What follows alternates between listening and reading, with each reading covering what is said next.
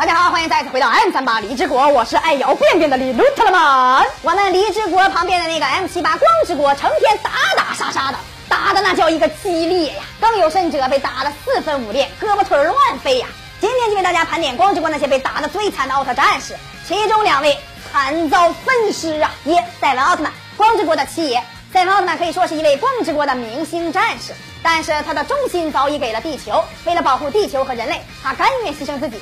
大家还记得怪兽牧场那场战斗吗？赛文先是被暴走的哥莫拉一招打伤，后来为了救人类，不惜用自己的身体挡住了贝利亚的致命攻击，因此赛文奥特曼就这样被活活的打死。赛罗见完自己老爸最后一眼，赛文的能量灯就此熄灭了。二杰克奥特曼，杰克奥特曼是为了纪念初代而诞生的奥特战士，为了和初代区别开。所以给了他一个绝技，这样一来，杰克奥特曼就是奥特兄弟中最会用武器的专家。他的那个奥特手镯可以变成很多强大的武器，除了变武器以外，还有个更厉害的能力。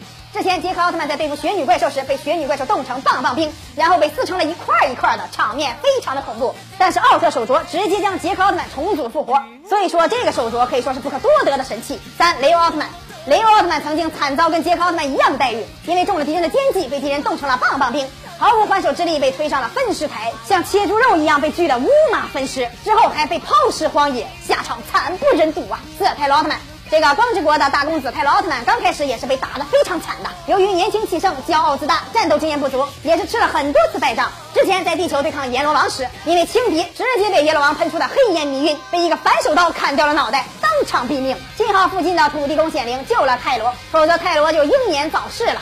五迪迦奥特曼人气颇高的迪迦奥特曼也不是战无不胜的，经常要依赖于胜利队打怪兽，而且最惨的是在最后两集对抗邪神加坦杰厄的时候，被直接贯穿了身体，变成了石像，沉入了海底。当时的画面至今历历在目，想必迪粉们永远忘记不了那个片段吧。